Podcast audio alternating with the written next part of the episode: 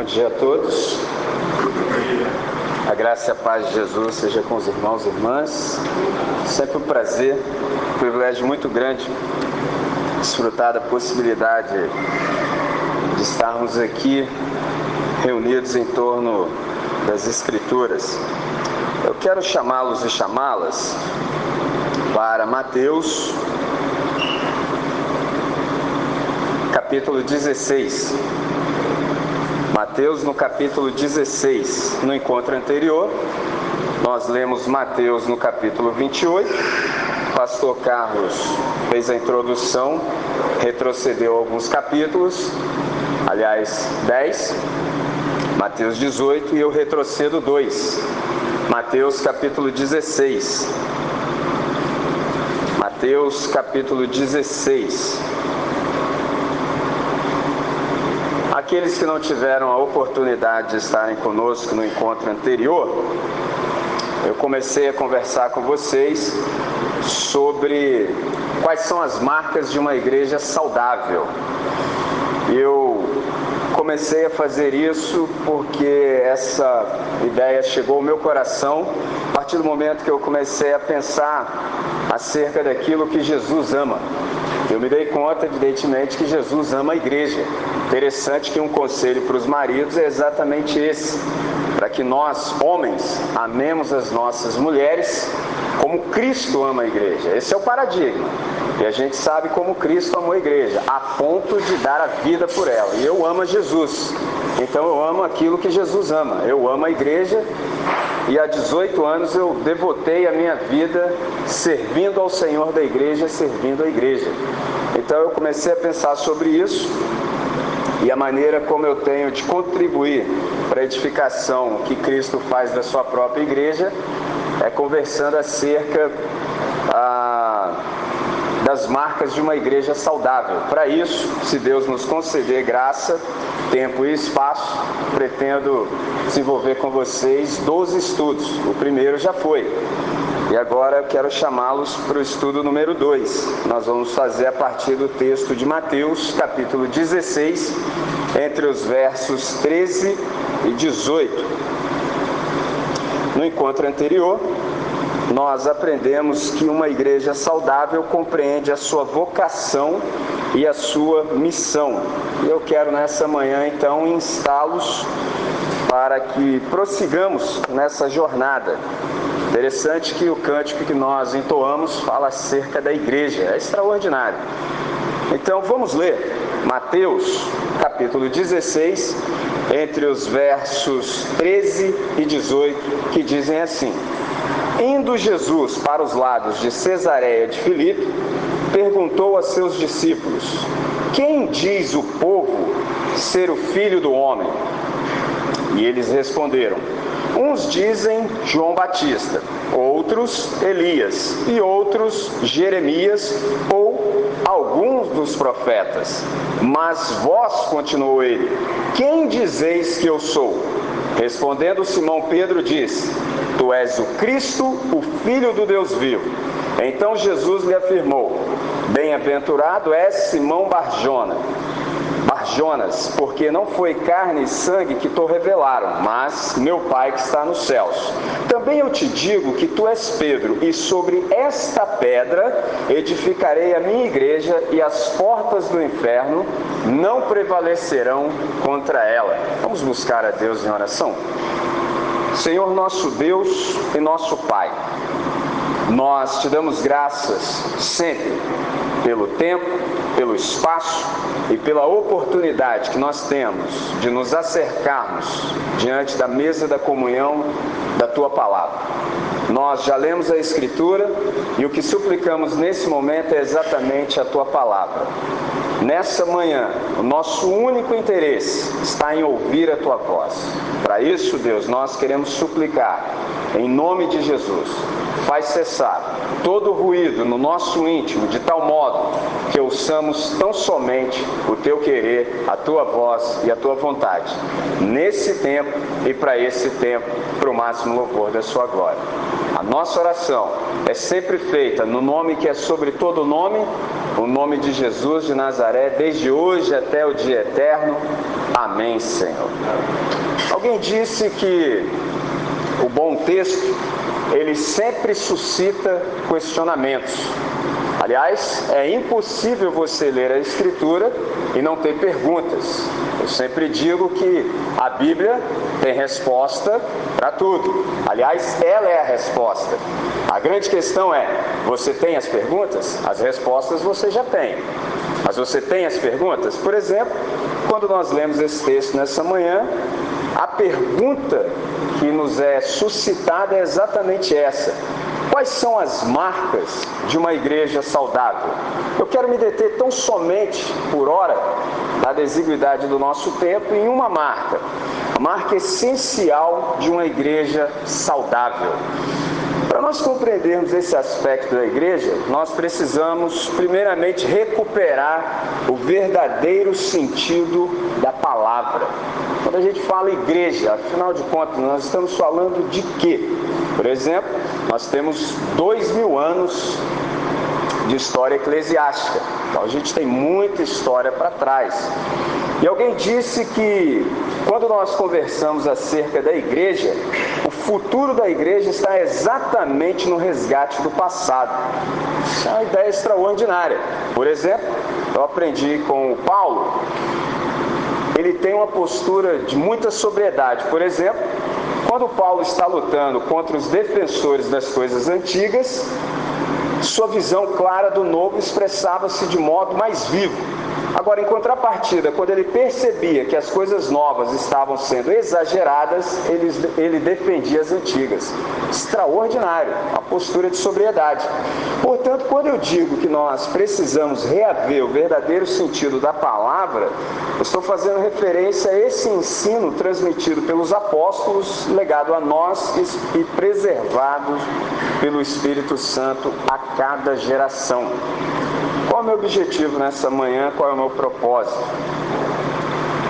É que nós voltemos às bases, às nossas raízes. Por exemplo, tem um ditado popular que diz: quando todas as outras coisas falham, sigamos as instruções. Com isso, evidentemente, eu não estou falando que a Bíblia é um manual. Infelizmente, eu já ouvi algumas vezes algumas pessoas dizendo isso. Isso é um engano. Por quê? Qual é o princípio de um manual? O princípio de um manual é que você possa prescindir do autor do manual. Então, se você compra um eletrodoméstico, a primeira coisa que está escrito, por exemplo, se ele tem um cabo para conectar na energia, o que está dito no cabo? Não conecte antes de consultar o manual. Para que, que você consulta o manual? Para que você possa fazer o aparelho funcionar. Isso é uma ideia da modernidade. Quando alguém diz que a Bíblia é um manual, ele está lhe dizendo que você pode fazer a coisa funcionar, nada mais pragmático do que esse pensamento, e você pode prescindir do autor. Quem é o autor? É o Espírito Santo. Nessa manhã nós lemos o livro da igreja e um texto do Espírito Santo, por isso que nós oramos. Nós não temos a menor possibilidade de prescindir da ação extraordinária da iluminação do Espírito para compreendermos as Escrituras. Mas infelizmente muita gente querendo se dá uma ajustada, comete esse equívoco. A Bíblia não é um manual. Ela é a nossa regra de fé e prática, mas não é um manual. Se fosse um manual, nós não precisaríamos da ação extraordinária do Espírito Santo. Nós poderíamos fazer a coisa funcionar. Isso é uma ideia de pragmático. Isso é pragmatismo, fruto da modernidade. Tá certo? Então, quando nós seguimos as instruções, a gente vive bem extraordinário. Não há nenhuma razão plausível depois do sacrifício de Jesus de Nazaré aceito na cruz do Calvário para que ninguém na face da terra viva mal. Só vive mal agora quem for rebelde. Quem não seguir as instruções, infelizmente, vai viver mal. E é interessante que, na minha experiência, ah, nesses 18 anos em missões urbanas, eu tenho percebido que a igreja tem se tornado, ao longo dos séculos, como que o bode expiatório para a grande maioria dos males que existem no mundo. Agora, entretanto, tudo depende evidentemente da definição daquilo que a gente entende ser a igreja. Por isso, a pergunta determinante nessa manhã é: que é igreja? Uma pergunta eclesiológica. Estou vendo seminaristas aí É desse, é desse andar do edifício teológico que essa pergunta pertence. Por exemplo, é uma pergunta muito oportuna. Você pode perguntar por que, que é uma pergunta oportuna? Porque igreja é uma palavra que traz à tona imagens muito diferentes. Por exemplo, uma das facetas do meu trabalho, eu disse para vocês no encontro anterior, é lidar com os destemplados. Citei para vocês uma literatura do pastor Israel Belo de Azevedo, quando ele fala, quando o título é exatamente esse: gente cansada de igreja. 18 anos que eu lido com isso e com mais profundidade nos últimos 10 anos. E um caminho para resolver essa situação que eu encontrei foi ser radical palavra também que requer uma definição nos dias de hoje, 2016, quando você fala radical, por exemplo, é sido no Egito, são radicais. Do que, que eu estou falando quando eu digo que o caminho para resolvermos essa questão é sermos radicais? Radical tem que ver com raiz. Precisamos retomar as raízes para resolvermos essa situação. Por exemplo, alguém me ensinou que quando a gente tem um problema, geralmente a gente vê só 5% do problema. É como você olhar para um iceberg. Você só vê 5%, 5% mas os 95% estão abaixo da superfície. Para resolver a situação que nós estamos hoje, você não pode considerar só os 5%. Você precisa ir na raiz para você entender como é que aquilo se originou, os outros 95%. E o resultado da minha investigação, eu cataloguei a razão desse descontentamento. Por exemplo, eu me dei conta de que muitas igrejas estão perdendo o sentido de identidade, a carência é absurda. E eu listei pelo menos quatro delas.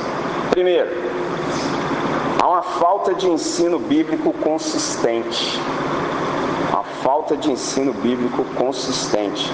Segundo, falta de preocupação social. Terceiro, falta de adoração autêntica. Quarto, falta de evangelização apaixonada. Com isso, eu já te dei quatro marcas de uma igreja saudável. E há muitas pessoas que queriam tão somente isso, tão somente isso, que eles pudessem encontrar um ambiente, que eles tivessem um ensino bíblico consistente, que houvesse nessa comunidade uma preocupação social, ou seja, não dicotomizasse o ser humano, não cuidasse tão somente da alma, mas de um modo integral, que a adoração fosse autêntica, a gente que cansou de ler a Escritura, perceber que nós somos comunitários e na hora da celebração coletiva e comunitária nós insistimos em cantar músicas na primeira pessoa do singular. A gente cansou disso, percebe? E a gente também que gostaria de participar do projeto de Deus que é a salvação da humanidade. Então falta essa evangelização apaixonada.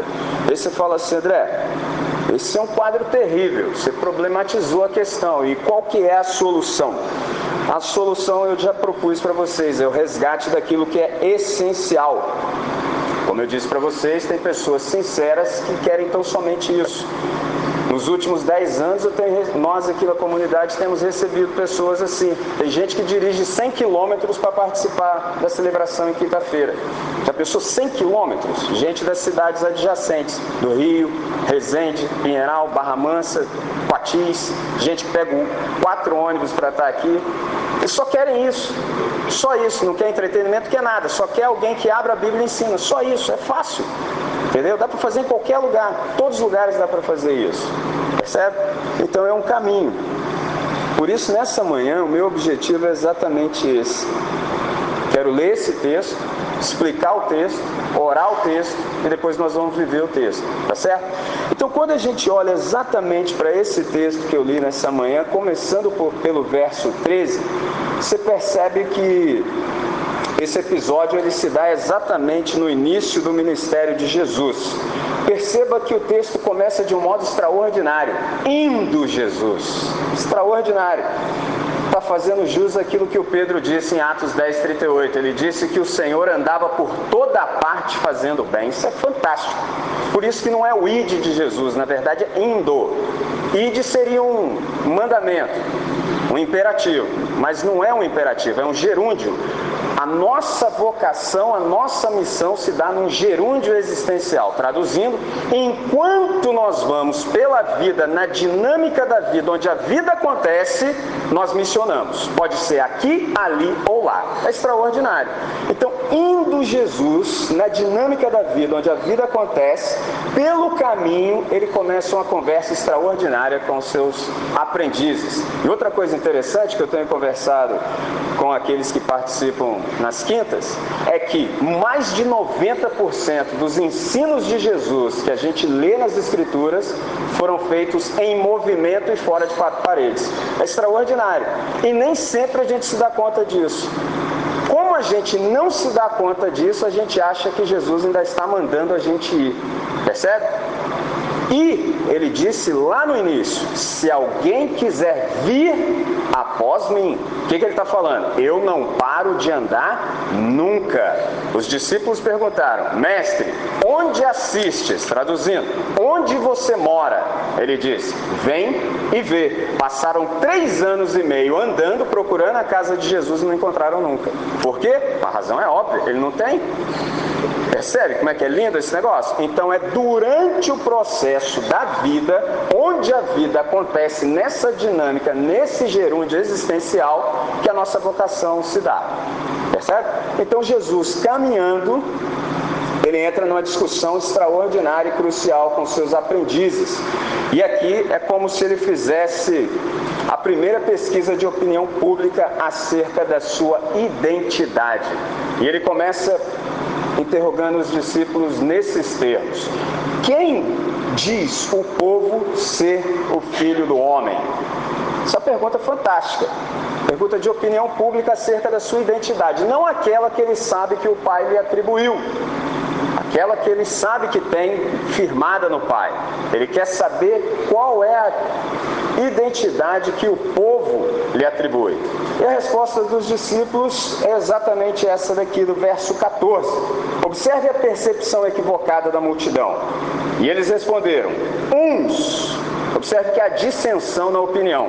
Uns dizem João Batista, outros Elias e outros Jeremias ou alguns dos profetas. Impressionante, houve dissensão, eles não sabiam bem de fato quem era Jesus, não tinham noção exata, uma compreensão honesta acerca da identidade de Jesus. Agora, o extraordinário, interessante, é que elencaram-no no ranking dos homens mais sérios e contundentes que Israel já conhecera.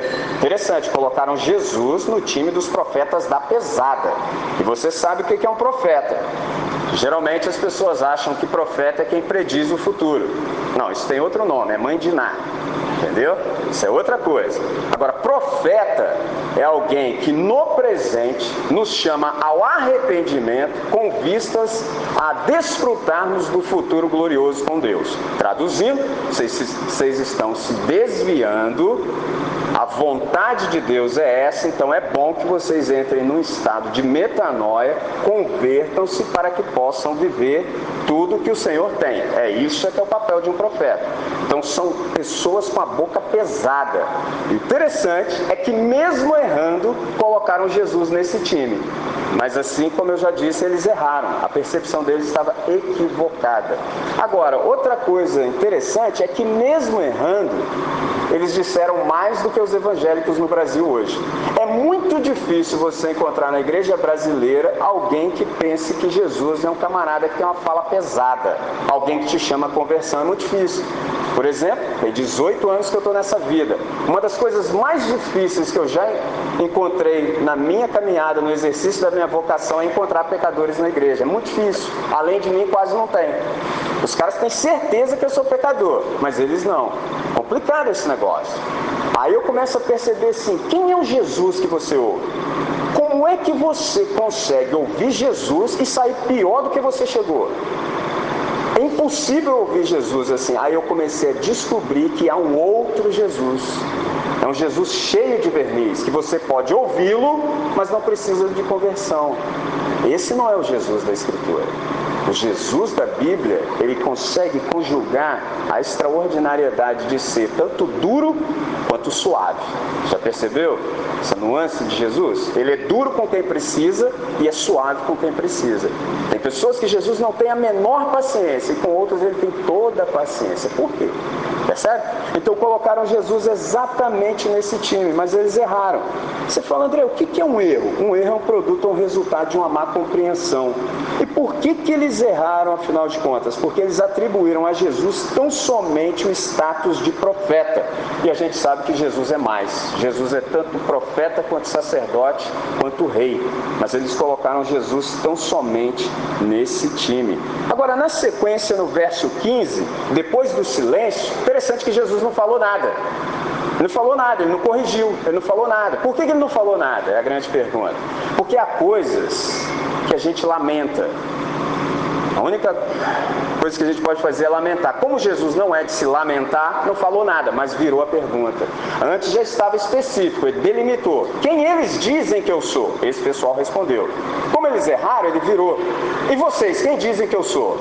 Aí estreitou. Percebe? Aí estreitou. O Pedro, sendo o líder do colégio apostólico, se adianta e diz: Tu és o Cristo, vírgula, filho do Deus vivo. Aqui o Pedro disse tudo. Ele acertou em cheio. Isso foi tão extraordinário, irmãos, que o Pedro precisou mudar de língua para fazer essa declaração. Aí você fala, como assim, André? É simples, porque em hebraico não existe a ideia de que Deus tem um filho. Porque se Deus tiver um filho, você sabe, filho de peixe, peixinho é. Ora, se Deus tem um filho, o filho de Deus é Deus. Eles não têm essa compreensão. Então, para dizer o que disse, o Pedro disse o que disse em grego, porque em hebraico não existe a possibilidade de Deus ter um filho, porque sendo o filho, ele é Deus. Impressionante. Então Pedro disse o que disse: Tu és o Cristo, o Filho do Deus vivo. E aqui eu quero chamar a atenção para vocês para essa marca de uma igreja saudável. Qual é? Uma igreja saudável sabe de fato qual é a identidade de Jesus de Nazaré. Agora, como é que lhe sobreveio esse conhecimento? É a grande pergunta. Verso 17 responde: Então Jesus lhe afirmou: Observe, Bem-aventurado és tu, Simão Barjonas. Por qual razão você é mais que feliz, Simão? Por quê? Porque não foi carne e sangue que tu revelaram. Olha a conjunção adversativa. Mas meu Pai que estás nos céus. Isso é extraordinário. Traduzindo, Pedro, você não chegou a essa conclusão pela sua perspicácia, pela sua inteligência, por você mesmo. Você só concluiu o que concluiu porque meu Pai te revelou. Fantástico isso. É João 6,44. Ninguém pode vir a mim se o Pai que me enviou não o trouxer. Imagina uma porta. Do lado de fora da porta, você estando lá, você vai ler em cima assim, Mateus 11, 28. Vinde a mim todos vós que estáis cansados e sobrecarregados, e eu vos aliviarei. Isso é do lado de fora da porta. Aí você entra. Do lado de dentro da porta está escrito assim: Ninguém pode vir a mim se o meu Pai que me enviou não o trouxer. Nunca você vai cruzar a porta se o pai não te trouxer. Você só entra se o pai te colocar. E como é que o pai te coloca? Ele precisa te mostrar que Jesus é quem é. Isso é fantástico e isso não vem de você. Por isso é que quando nós lemos a Bíblia, nós devemos fazê-lo com o coração contrito e de joelhos, porque a verdade não salta para nós simplesmente quando nós lemos. Deus precisa revelá-la. É por isso que a gente ora. Percebe? Por isso que a gente pede a iluminação do Espírito. Deus já revelou. O registro está na nossa mão. Agora nós precisamos experimentar disso que o Senhor tem. Para isso nós precisamos de iluminação, para que Deus abra o nosso entendimento de modo que a gente possa compreender as maravilhas da sua lei. Percebe que coisa extraordinária? E é isso exatamente que aconteceu aqui. E é interessante que agora nós chegamos no cerne desse texto, no que diz respeito à igreja. E eu quero sublinhar exatamente essa expressão aqui da parte A. A parte B, se Deus nos conceder graça, nós vamos conversar no próximo encontro. Observe, também eu te digo, que tu és Pedro, e sobre esta pedra edificarei a minha igreja. É notável o fato de que Jesus não só aceitou, quanto complementou a confissão do Pedro. Ele disse: Também eu te digo que tu és Pedro, e sobre esta pedra edificarei a minha igreja. A palavra aqui é eclésia. E é interessante que essa é a primeira menção da igreja, tanto na Escritura quanto nos lábios de Jesus. Então vamos definir os termos? Quando a gente ouve essa palavra igreja, ela não denota, por exemplo, uma construção. Pelo contrário, é um grupo de pessoas e é um termo utilizado para designar uma assembleia. Não é um termo, por exemplo, a bíblico. Eclésia quer dizer uma reunião, aqueles que foram chamados para fora. No nosso caso, gente que foi chamada das trevas para a sua maravilhosa luz. 1 de Pedro, capítulo 2, o verso 9. Ou seja, nós fomos chamados do mundo, da dimensão das trevas, para a comunidade de fé. Dessa forma, ser discípulo de Jesus é pertencer a essa comunidade de apoio, encorajamento, ânimo e amor. Você fala assim, André, qual é o significado dessa primeira parte do texto? O significado é apenas um. A pedra mencionada aqui é exatamente essa: Jesus, o Cristo, Filho do Deus vivo, conforme a confissão do Pedro, sobre a qual a igreja está firmada. Isso é tão fantástico que Pedro compreendeu e discorreu mais sobre isso nos seus escritos. Por exemplo, 1 de Pedro, eu leio agora capítulo 2, entre os versos 4 e 8. Você tome nota, então somente ouça com atenção. 1 de Pedro, capítulo 2, entre os versos 4 e 8, que nos dizem assim: chegando-vos chegando-vos para ele a pedra que vive, rejeitada sim pelos homens, mas para com Deus eleita e preciosa. Observe o verso 5 também vós mesmos, como pedras que vivem, ou seja, pedras vivas, sois edificados casa espiritual para ser de sacerdócio santo. Com qual finalidade? A fim de oferecer de sacrifícios espirituais agradáveis a Deus por intermédio de Jesus. Pois isto está nas Escrituras: Eis que ponho em Sião uma pedra angular, eleita e preciosa, e quem nela crê não será de modo algum envergonhado. Para vós outros, portanto, os que credes, é a preciosidade, mas para os descrentes, a pedra que os construtores rejeitaram, essa veio a ser a principal pedra angular, e pedra de tropeço e rocha de ofensa. São estes os que tropeçam na palavra, sendo desobedientes, para o que também foram postos. 1 de Pedro, capítulo 2, entre os versos 4 e 8. E o Paulo também, igualmente, foi claro nesse assunto ao dizer que ninguém pode lançar outro fundamento além daquele que já está posto, que é Jesus, a pedra angular. Quando a gente quer aprender sobre a igreja, o texto é Efésios. Efésios no capítulo 2, eu leio entre os versos 20 e 22, a mesma ideia que o Pedro também apreendeu. Observem Paulo, assim já não sois estrangeiros e peregrinos, mas concidadãos dos santos, e sois da família de Deus. Observe, quem nós somos? Edificados sobre o fundamento dos apóstolos e profetas, sendo Ele mesmo, ou seja, Cristo Jesus, a pedra angular, a qual, ou melhor, no qual, todo edifício bem ajustado cresce para santuário dedicado ao Senhor, no qual também vós juntamente estáis sendo edificados para a habitação de Deus no Espírito. Isso é extraordinário. Isso é lindo. Só que ao longo do processo nós perdemos isso. Perdemos isso de vista. Por que, que nós perdemos isso de vista? Porque a igreja protestante só está no Brasil há cerca de 150 anos. Antes de nós já havia outra igreja católica apostólica romana 300 anos antes. E isso ainda não saiu de nós. Percebe? Não saiu de nós, eu vou demonstrar como. Esses dois textos que nós lemos nos ensinaram o seguinte: que um Deus vivo só pode morar numa casa viva. Traduzindo, simples. Quem é a casa de Deus? Começando. Quem é a pedra angular? Quem é que sustenta tudo? Jesus Cristo. Quem são as pedras vivas que compõem o edifício que está sendo edificado para santuário de Deus no Espírito? Nós. Todos nós que já cremos, nos arrependemos, somos pedras vivas de um edifício vivo para um Deus vivo, certo? Perfeito, lindo, extraordinário, está dito. Só que os romanos nos ensinaram que na verdade não é isso.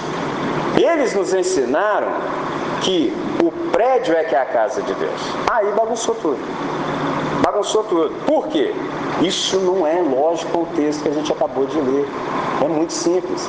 Essa é uma ideia muito posterior. Ninguém que empregava a palavra eclésia pensava num prédio, só pensava nas pessoas. É uma assembleia, é uma convocação. É gente. Só depois que o diabo encontrou Constantino, 300 anos depois que Jesus deu essa palavra, foi o Constantino que inventou de fazer o prédio. Aí os romanos sacralizaram o prédio e a gente aproveitou a ideia. Percebe?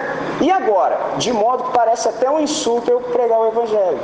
Se você falar que o prédio na casa de Deus, tem gente que torce o nariz. Está escrito aqui, ó. Nós é que somos as pedras vivas do prédio vivo, porque um Deus vivo só pode morar numa casa viva. Está dito. Se a gente não viver isso, a gente vive mal. Porque se eu digo que o prédio é a casa de Deus, o que, que eu estou dizendo? Que Deus é menor do que a casa. Eu só caibo na minha casa porque eu sou menor do que ela. E vai ter um problema. Ele vai ficar aqui e eu vou. Percebe? Ele fica e eu vou. Extraordinário. Até o Salomão percebeu isso. Ele falou, Deus, que casa nós edificaríamos a ti? Aí ele encontrou uma solução. Eu não vou falar que é casa de Deus, vou falar que é casa de oração. Percebe? Porque ele sabia disso, ele já tinha compreensão. Só que Salomão está lá, percebe? E nós estamos depois da cruz, então nós percebemos muito mais, nós sabemos mais. Eles não poderiam ser aperfeiçoados sem nós. Lembra de Hebreus? Ele sabia o que sabia, nós temos a revelação completa. Nós é que somos a casa viva de Deus, todos os dias sendo edificadas no Espírito para que Ele possa morar. Nós, ó, observe, nós é que somos o templo. É outro equívoco que às vezes as pessoas dizem, ah, porque o meu corpo é o templo do Espírito Santo. Não está dito isso. Não é o seu corpo que é o templo. Nós, é plural, é comunitário. Nós, vós sois o templo. Olha o plural, o plural e o singular. Vós, nós é que somos o templo do Espírito Santo. Viu como é que é lindo? Se a gente não resgatar esses fundamentos, a gente se perde. E a gente nem se dá conta. Por que, que a gente não se dá conta? É a alma católica romana que ainda persiste em nós. A gente não fez o trabalho de casa bem feito. 300 anos eles passaram nos catequizando. Só tem 150 anos a presença protestante. Eu disse para vocês que em muitos ambientes o ensino é fraco. E aí a gente vai repetindo coisas sem saber por que, que a gente repete. Ninguém sem consciência que lê o texto vai repetir isso. É simples, está dito, está revelado. A gente só continua errando se a gente quiser.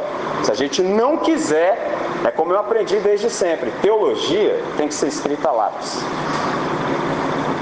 Por que, que tem que ser escrita a lápis? Porque se nós nos depararmos com a revelação e formos iluminados e percebemos que estamos laborando em erro, a gente tem humildade. Você vai lá e apaga tudo e faz de novo. É simples. Uma vez eu conversando no ambiente acadêmico, a pessoa me disse assim, André, mas desse jeito que você está pregando, eu vou ter que ficar me arrependendo todo dia, vou ter que ficar mudando de ideia todo dia. Eu falei, você acha que isso é problema? Falei, você acha que isso é problema? Porque você vai ser pastor, né? Você acha que isso é problema? problema é não ter ideia para se arrepender e mudar todo dia. Esse é que é o problema. Porque senão você se torna obtuso. Como é que você vai liderar o povo de Deus assim, sendo que nem você se arrepende? Percebe? Quando a gente está diante de Jesus de Nazaré, o nosso único caminho é esse, é só arrependimento. Graças a Deus por isso, que a gente acorda para se arrepender. Oh, é todo dia. Pô, oh, Jesus, que bom que eu não sabia disso. Oh, que beleza. A partir de hoje, diferente. Eu não sabia, agora eu sei. Como é que isso se aplica ao nosso coração? É a grande pergunta. Como é que nós vamos viver a partir disso que nós sabemos? E para que você não saia desse ambiente com dúvida, eu vou citar só mais um texto, só mais um. A gente acabou de estudar Apocalipse. Observe o que eu estou te dizendo, porque quando nós sustentamos uma ideia, nós precisamos levá-la até as últimas consequências. Então vou demonstrar para vocês, presta atenção Apocalipse 21, 22. Olha o que está escrito, presta atenção. Deus vai restaurar todas as coisas conforme o seu propósito. Observe o que ele vai fazer. Olha como é que começa o texto. Contudo, falando da cidade santa. Contudo, não vi templo algum na cidade. João, por que, que você não viu nenhum tipo de templo na cidade? Pois o Senhor Deus e o Cordeiro é que são o seu santuário. Nunca foi vontade de Deus fazer prédio nenhum. A gente sabe disso, só que a gente esqueceu. Constantino ainda continua mandando a nossa alma. É, é brabo. Percebe? É difícil. Então, irmãos, aplicando essa palavra ao nosso coração, hoje a gente teve a oportunidade de perceber a igreja na perspectiva do seu fundamento. Observe o texto: Edificarei a minha igreja. Agora a gente já está mais habilitado a responder: o que é a igreja de Jesus? A Igreja de Jesus é essa reunião especial de todas as pessoas chamadas para serem parte da família de Deus. Essa é a Igreja de Jesus. Agora, saber isso aqui é fundamental para a nossa saúde, para a saúde do corpo e para a compreensão da igreja como pessoas e não apenas como uma instituição ou um conjunto de prédios. Vocês aprenderam, a gente aprendeu junto que igreja, na verdade, eclésia, é a reunião daqueles que foram chamados para fora, aqueles que ouviram a voz. Isso nos dá uma ideia do que seja vocação. Interessante que a palavra vocação vem do latim vocare. O que é vocação? É ouvir um chamado, é discernir uma voz. Que voz nós discernimos, por exemplo, numa reunião como essa? Nós discernimos a voz do bom pastor. É por isso que eu estou fazendo uso dessa plataforma e dessa amplificação, para fazer a voz do bom pastor ecoar. Quando eu faço o que faço, qualquer um que faz uso do público, nós emitimos um apelo externo. É externo. Mas se Deus quiser, se lhe der prazer, ele pode lhe fazer um apelo interno.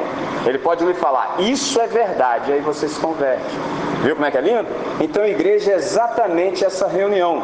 Mas igreja é também o corpo de pessoas absolutamente convencidas de que Jesus é o Filho unigênito de Deus, o Salvador do mundo, da humanidade. Igreja é também uma congregação local de pessoas regeneradas, justificadas e batizadas por Jesus com o Espírito Santo e por isso batizadas com água após profissão de fé. Observaram o que eu disse? Uma vez a pessoa me perguntou assim, André, quem está apto para o batismo? Quem você batizaria? Eu falei, bom, eu só estou autorizado a batizar aqueles que já foram batizados. Aí a pessoa ficou me olhando e falou, como é que é isso, André? Como é que você vai batizar o cara que já está batizado? Eu falei, é, Jesus mandou fazer isso. Falei, onde está escrito isso? Falei, é, você nunca leu? Mateus, é, Marcos 16, verso 15. Falou, como assim? Indo por todo o mundo, pregue o evangelho a toda criatura. Aqueles que crerem e forem batizados serão salvos, mas aqueles que não crerem serão condenados. Geralmente a gente acha que esse crer e ser batizado é com água, não é. Eu só estou autorizado a batizar os que já foram batizados. Batismo com água é de João Batista. O batismo que Jesus está falando é o dele. E qual é o batismo de Jesus? Com o Espírito Santo. Eu só posso batizar quem Jesus já batizou. Senão só vou dar um banho no cara, não vai adiantar nada. A congregação está cheia de pessoas assim, só tomaram banho, mas não foram regeneradas. Eu só estou autorizado a batizar aqueles que Jesus já batizou. Como é que Jesus batiza? Com o Espírito Santo. Esse eu posso admitir a água. Percebe? Extraordinário. Mas aí a gente acha que é com água. Não. Percebeu? Então, igreja é exatamente isso. Essa reunião de pessoas regeneradas e batizadas com Jesus, com o Espírito Santo. Eu edificarei a minha igreja. Quero concluir dizendo o seguinte: igreja é um fenômeno sobrenatural, é uma iniciativa e uma acabativa da Trindade. A gente vive num tempo que as pessoas falam que a gente tem que ter iniciativa. Eu já vi um montão de gente iniciar um montão de coisa, mas os caras não têm acabativa. Percebe? Tem que iniciar e tem que acabar. Deus é assim. Isso só foi uma maneira bem humorada de eu te dizer que Deus é o Alfa e o Ômega. Ele começa e ele conclui. Porque igreja é algo sobrenatural, é com ele. É ele que edifica. Igreja é uma só. Todas as igrejas cristãs são fundadas e baseadas sobre um único alicerce: Jesus, o Cristo, Filho do Deus vivo. Não há, portanto, nenhum outro fundamento no qual nós possamos nos sustentarmos. Igreja é também a única instituição que o nosso Senhor prometeu edificar e abençoar. É a única, a única. Então, se nós transformarmos as nossas relações em igreja, vai ser uma beleza. Porque é a única instituição que ele resolveu abençoar. Edificarei a minha. Essa eu cuido. Percebe? Porque, como eu disse para vocês, a assembleia, eclésia, não é uma palavra bíblica. Então, tem várias igrejas, que é um ajuntamento. Tem igreja do Flamengo, tem igreja do Corinthians, tem igreja, tem várias. Só que existe a igreja de Jesus, a assembleia de Jesus. Essa ele cuida. Percebe? Igreja de Cristo, ela triunfa. E esse é o assunto do nosso próximo encontro, se Deus nos conceder graça. É a parte B do versículo que diz: E as portas do inferno não prevalecerão contra ela. O que é a igreja? A igreja é a mais poderosa força sobre a face da terra. Mas sobre isso conversaremos no próximo encontro, se Deus nos conceder graça. Então nós temos um desafio nessa manhã. Qual é o nosso desafio? Nós precisamos ser tanto conservadores quanto radicais. Só André, como é que conjuga essas duas coisas? É assim, nós vamos ser conservadores no preservar da fé. A gente vai ser conservador, nós vamos ser ortodoxos, mas nós vamos ser radicais ao praticá-la, agora que a gente sabe de fato o que é a igreja. Tá certo? Nós vamos orar, vou convidar o pastor Carlos que ele retome a palavra. Nós vamos orar e na sequência nós vamos cear. Irmãos, cada dia que passa eu mais me surpreendo com o Senhor, porque ah, Deus tem trabalhado no meu coração ao longo das minhas férias e eu não estive com o pastor André ah, com o meu retorno. E alguns irmãos aqui já me ouviram dizer que este ano Deus tem trabalhado muito no meu coração sobre a necessidade de nós verificarmos, pontuarmos temas alusivos à igreja. A necessidade de resgatarmos os princípios da igreja. E quando eu vi esse rapaz aqui falando sobre o que Deus tem colocado no coração dele, falei, amém. É mais uma confirmação de que Deus realmente tem para este tempo, para a nossa igreja, um tempo para nós revermos tudo aquilo que se faz necessário para que vivamos como uma, uma igreja saudável. E certamente nesta manhã os irmãos vão, vão de ouvir algumas coisas ainda sobre o que Deus tem colocado também no meu coração, que vai nessa mesma direção. Então eu só tenho é, que louvar a Deus por Deus é, estar fazendo isso com a gente, é, trabalhando no coração dos pastores da igreja. Então, graças a Deus por isso. Vamos orar? Querido Deus, obrigado, Pai, por esta manhã, privilégio estarmos aqui. Obrigado pela vida do pastor André, porque o Senhor também, através da palavra do teu servo, palavra do Senhor, o Senhor ainda mais fortalece no meu coração aquilo que o Senhor tem colocado, aquilo que o Senhor deseja realizar na nossa igreja. Ó Pai, nos dê a graça de, dirigidos pelo teu Espírito, avançarmos para que a tua igreja, ó Deus, seja uma igreja saudável, seja uma igreja, ó Deus, que, que realmente venha nutrir as marcas, as marcas que o Senhor espera de cada um de nós, marcas de uma igreja feliz que te serve, te serve, ó Deus, pautado na palavra do Senhor.